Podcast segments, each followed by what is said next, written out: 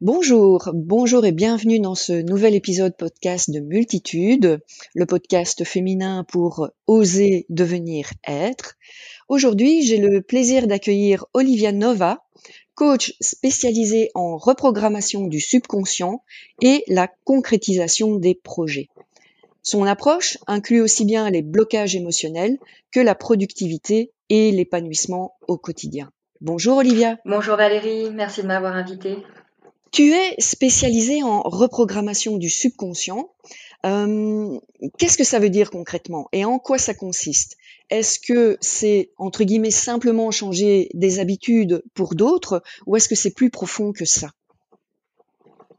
Alors c'est beaucoup plus profond que ça, dans le sens où le subconscient a été programmé depuis notre enfance. Donc notre perception de nous-mêmes dépend de ce que nous dit notre subconscient. Donc si on reprogramme le subconscient, on a toute notre réalité qui est altérée, notre perception de nous-mêmes et donc par là même notre perception du monde qui nous entoure. J'aime bien me, me, me mettre en place quelques rituels, quelques habitudes productives, comme je dis. Est-ce que cette reprogrammation du subconscient inclut de changer des habitudes pour d'autres Bien entendu, la vie c'est dans le détail. Donc en fait, une personne se définit par les choses qu'elle fait tous les jours. Ce ne sont pas les grands événements de notre vie qui définissent qui nous sommes, ce sont nos, petites habitudes. C'est-à-dire que si tu te lèves le matin et que tu repousses ton alarme, tu es de ces personnes qui procrastinent, par exemple. Et donc ça, ça fera partie de ta réalité. Et donc c'est toutes ces petites habitudes-là qui déterminent qui tu es parce qu'elles programment ton subconscient, parce que la reprogrammation du subconscient, une des manières de la faire, c'est par la répétition. Mmh mmh Et donc concrètement, toi au quotidien, dans tes accompagnements, est-ce que tu peux nous dévoiler quelques étapes de ta de ta procédure, de, de, de comment tu fais pour arriver à ça en fait? Parce que j'imagine que le chemin est je vais pas dire long, mais voilà, il y a quand même quelques étapes à franchir, j'imagine. Tu peux dire que le chemin est long. Lorsqu'on a les mêmes mécanismes depuis plusieurs années, euh, on peut pas espérer en quelques semaines changer qui on est et modifier toute notre perception.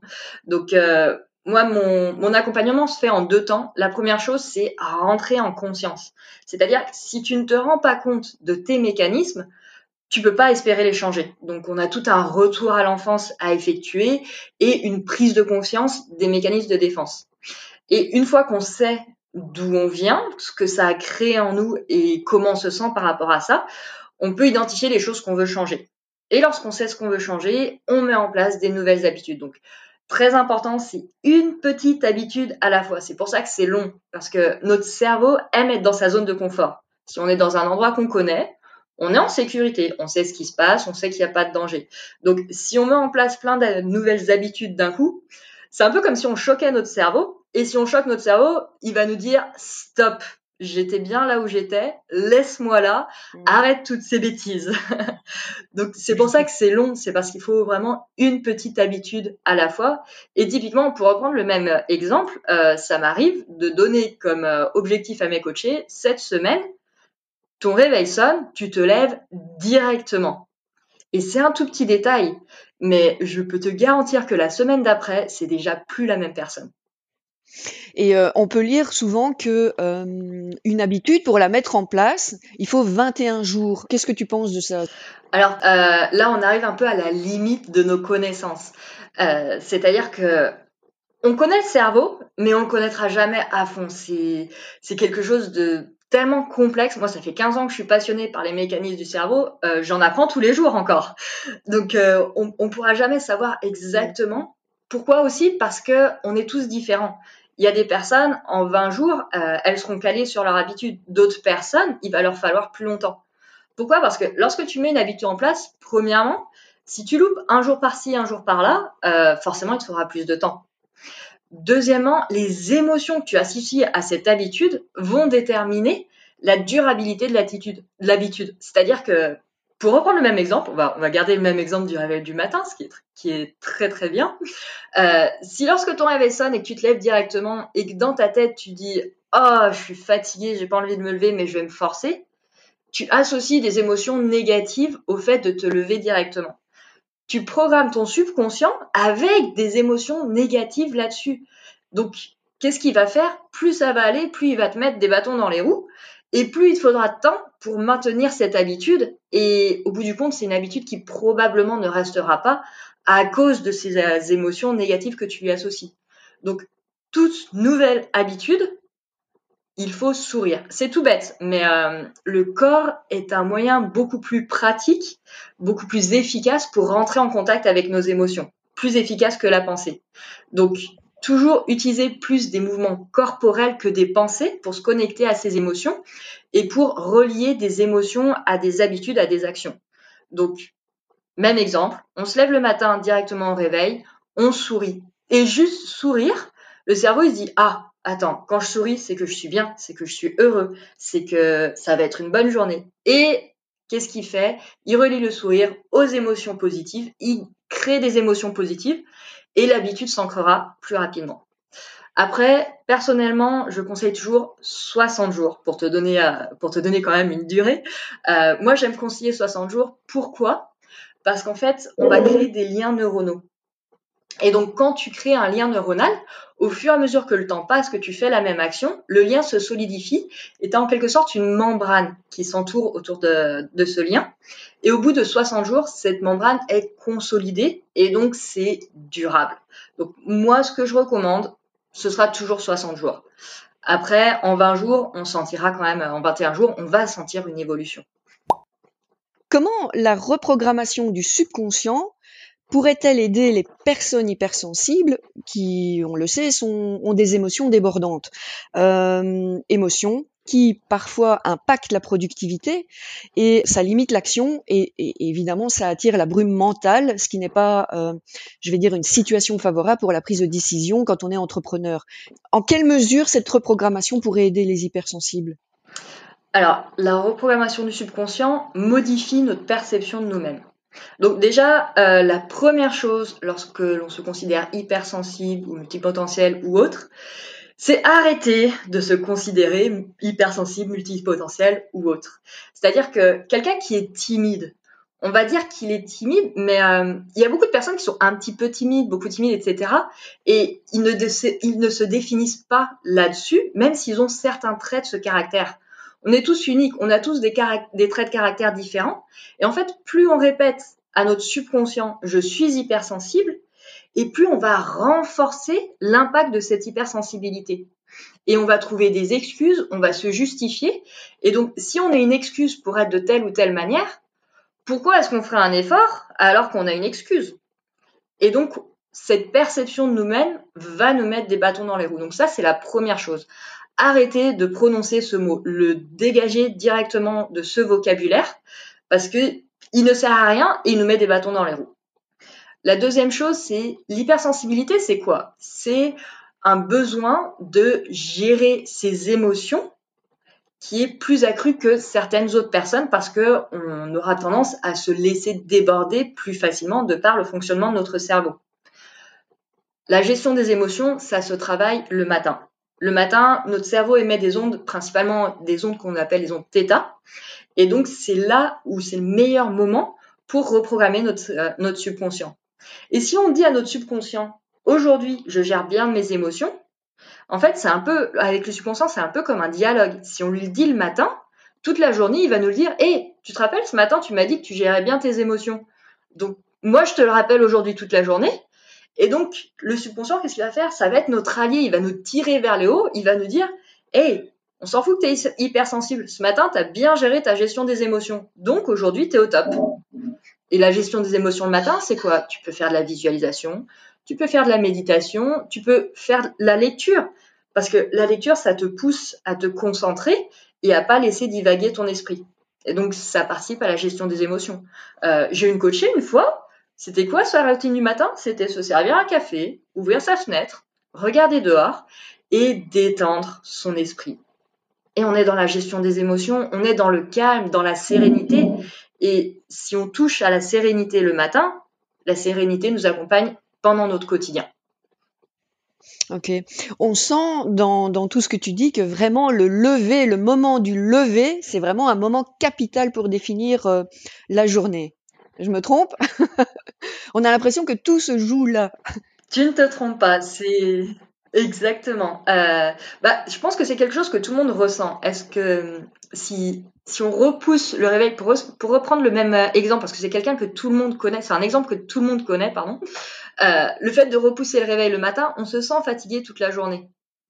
Mais comme par hasard, si le lendemain, on doit partir en vacances et que le matin même, on devait travailler, on a repoussé le réveil, on était crevé toute la journée, le lendemain, on a un avion à, à, à, attraper, on a très mal dormi parce qu'on avait peur de le louper et de pas se réveiller, mais comme par hasard, le moment où le réveil sonne, on se lève d'un coup et on est en pleine forme.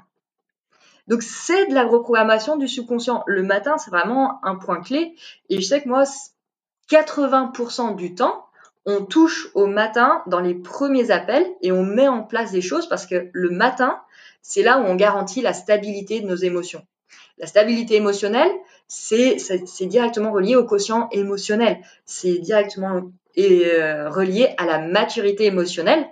Et c'est ça réellement qui nous garantit notre réussite dans les projets. C'est pas le QI, le quotient intellectuel. Euh, on a on a fait beaucoup, beaucoup d'études. Il y a eu énormément d'études qui ont été faites qui ont montré que le quotient intellectuel n'a presque aucun impact sur la réussite en société. Et quand je parle de réussite, euh, je parle pas seulement de carrière, d'argent ou, autre. Je parle de réussite en termes d'épanouissement. Parce que gagner plein d'argent et être malheureux comme la pierre, euh, ça sert à rien. Euh, on a vu beaucoup de, célébrités qui ont mis fin à, les à leur jour de manière très prématurée. Pourquoi? Parce qu'elles n'avaient pas la maturité émotionnelle qui leur permettait de s'épanouir. Elles n'avaient pas travaillé là-dessus, pris le temps pour se sentir bien au quotidien. Donc vraiment, viser mhm. les émotions et l'épanouissement. Et c'est là où on crée notre réussite. Et c'est là où on se sent bien. Tu parles de maturité émotionnelle. Tu peux définir Maturité émotionnelle, c'est être capable de prendre du recul sur ses émotions.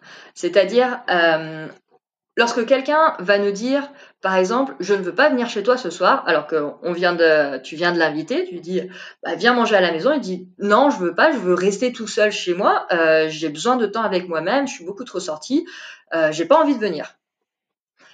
Il y a des personnes qui vont se dire, ah, cette personne ne m'aime plus, ou ah, c'est à cause de ce que je lui ai dit la dernière fois ou ah, elle n'aime pas ce que je cuisine, ah, elle veut pas faire d'efforts pour moi, etc., etc.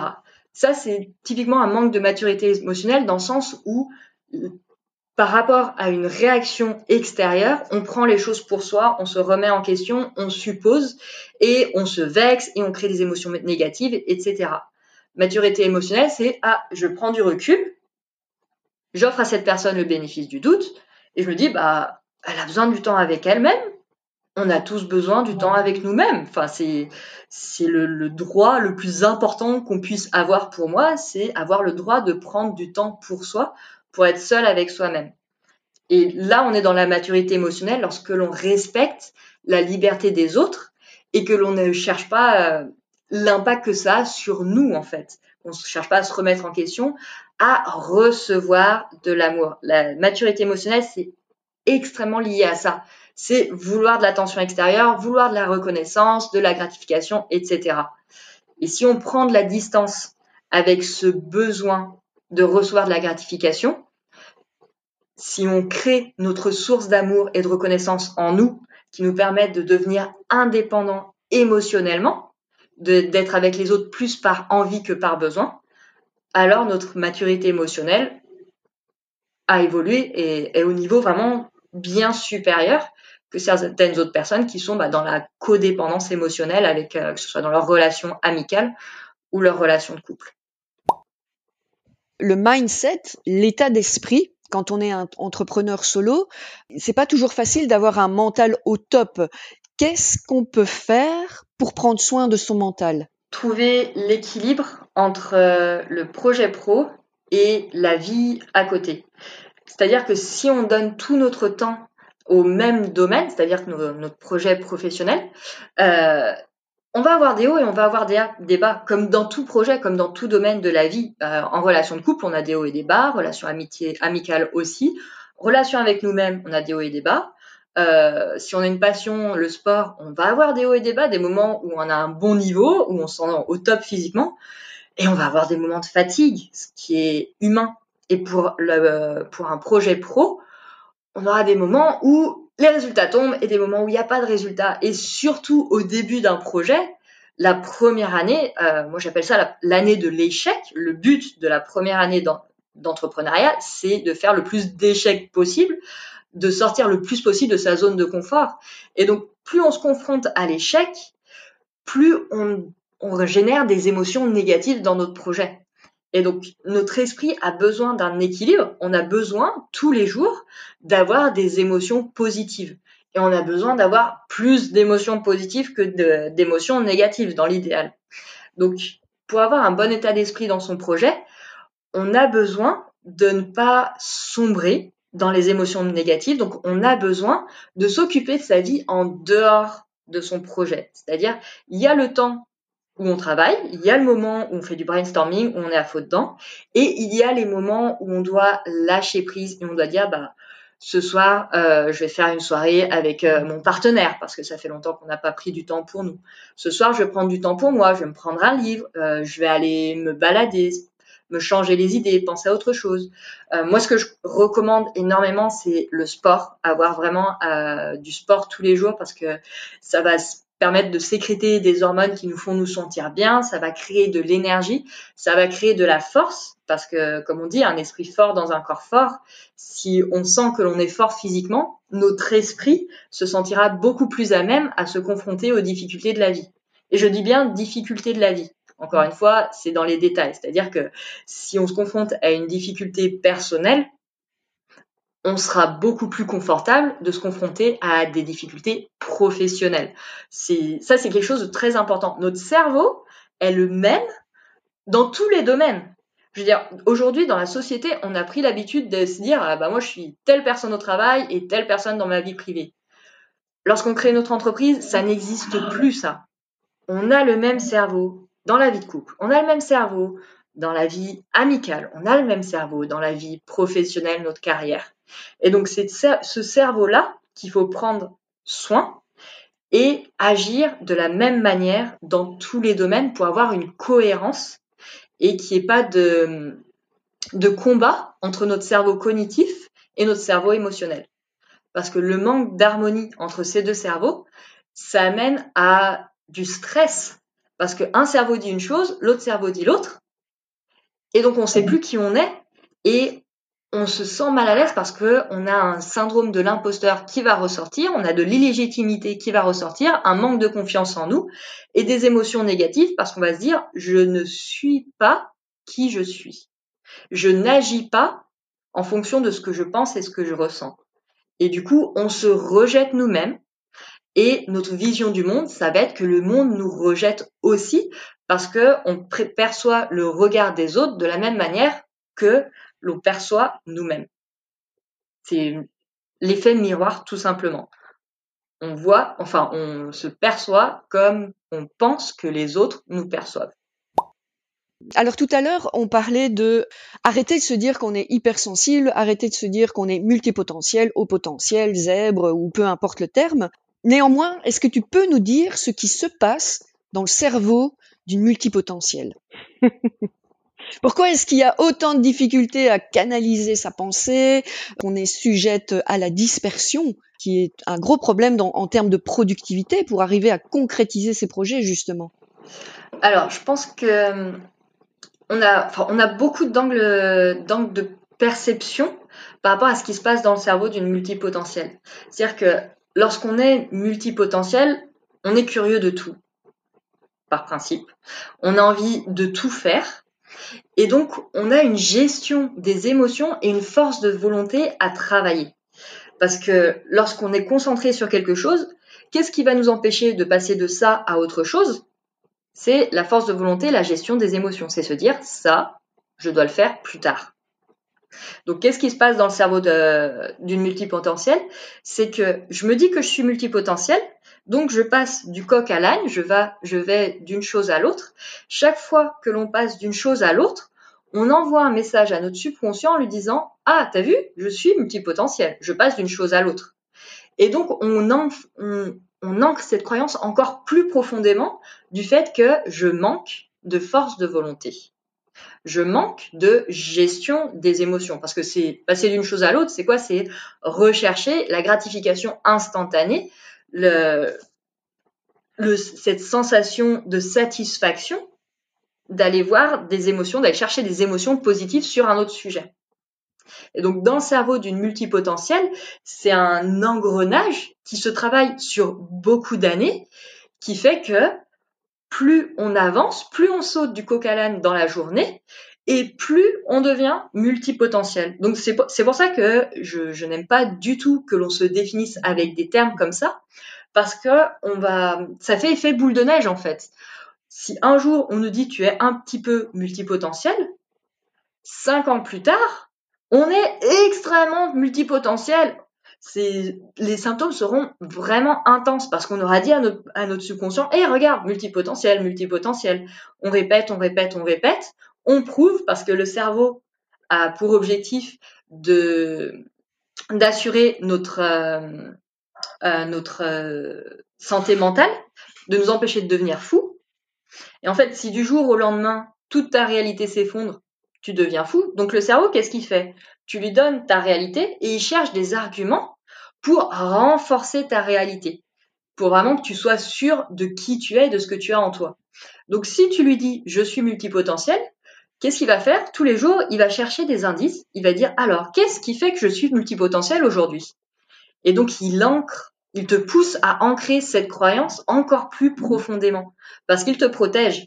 Parce que si du jour au lendemain, euh, ta réalité s'effondre, c'est extrêmement dangereux pour ta survie. Et ton cerveau, tout ce qui l'intéresse, c'est ta survie. C'est pas ta réussite sociale, c'est pas ta réussite émotionnelle, c'est ta survie. Purement et simplement.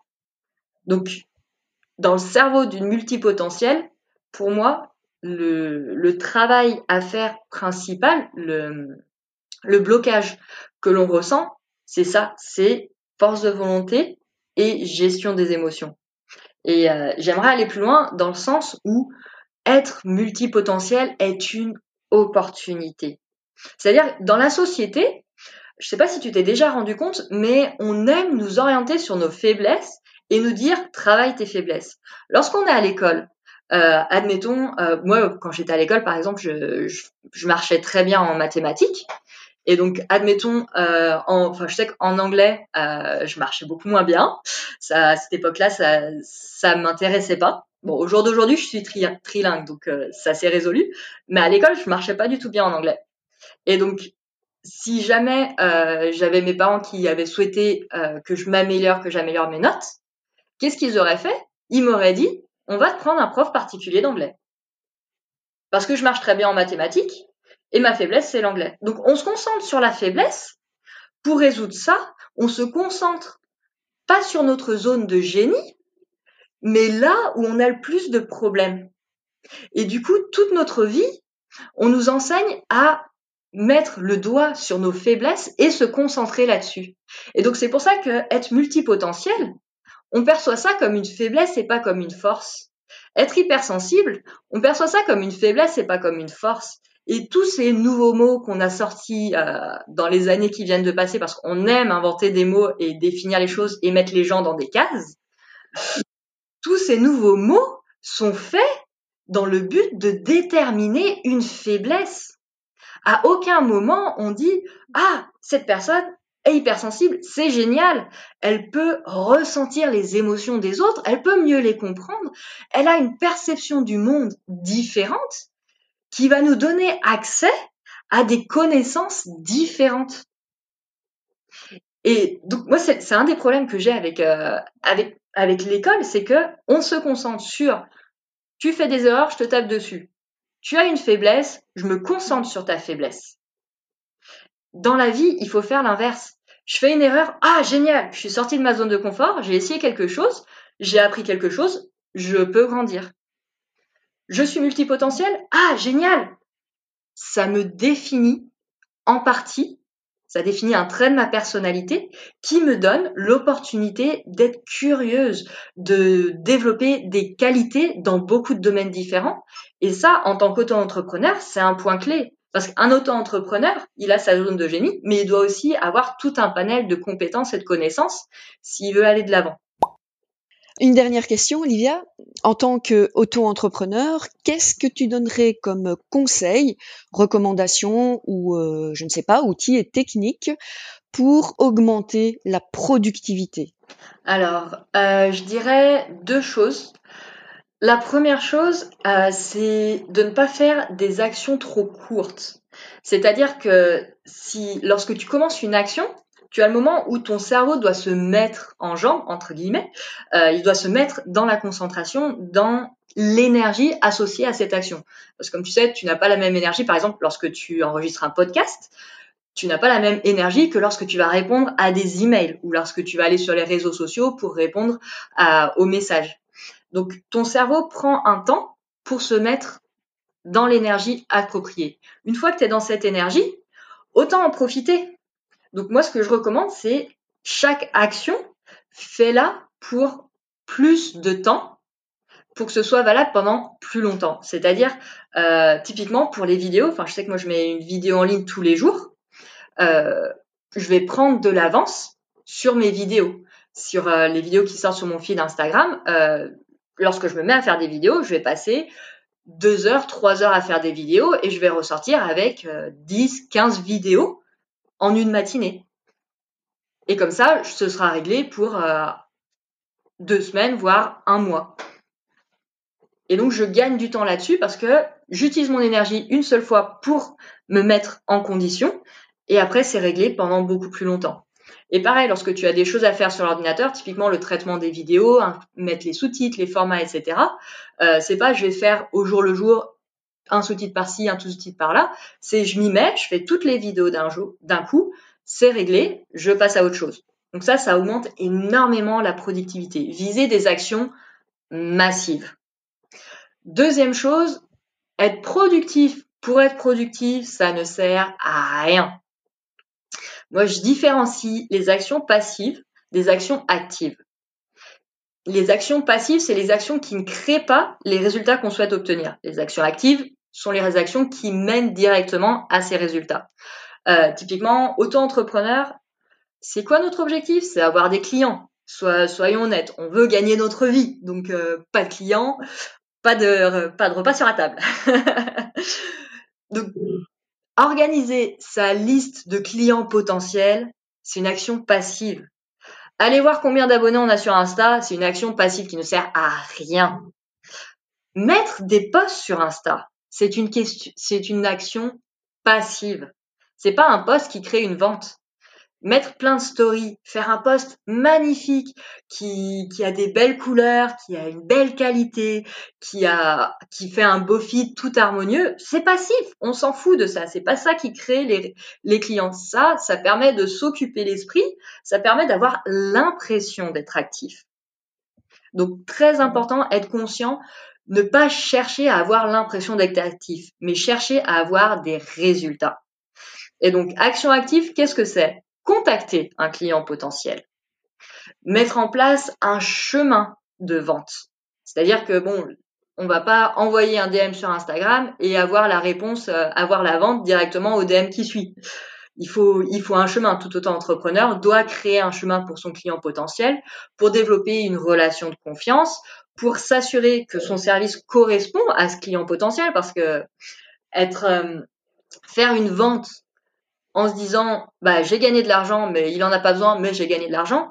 C'est extrêmement mauvais pour la conscience c'est extrêmement mauvais pour l'entreprise c'est mauvais en tout. Donc il faut s'assurer que notre service va faire plaisir à l'autre personne. Une vente réussite une vente réussie pardon c'est une vente où l'acheteur est aussi content que le vendeur.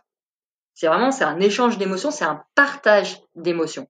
Voilà c'est ça, j'aimerais que tout le monde soit conscient de ça parce que énormément de personnes ont un blocage avec la vente euh, parce que ça fait des, années et des années qu'on parle des arnaqueurs, qu'on dit euh, les, les gens cherchent à s'enrichir, etc. On voit ça de manière extrêmement négative, mais non, la vente, c'est le partage d'émotions positives.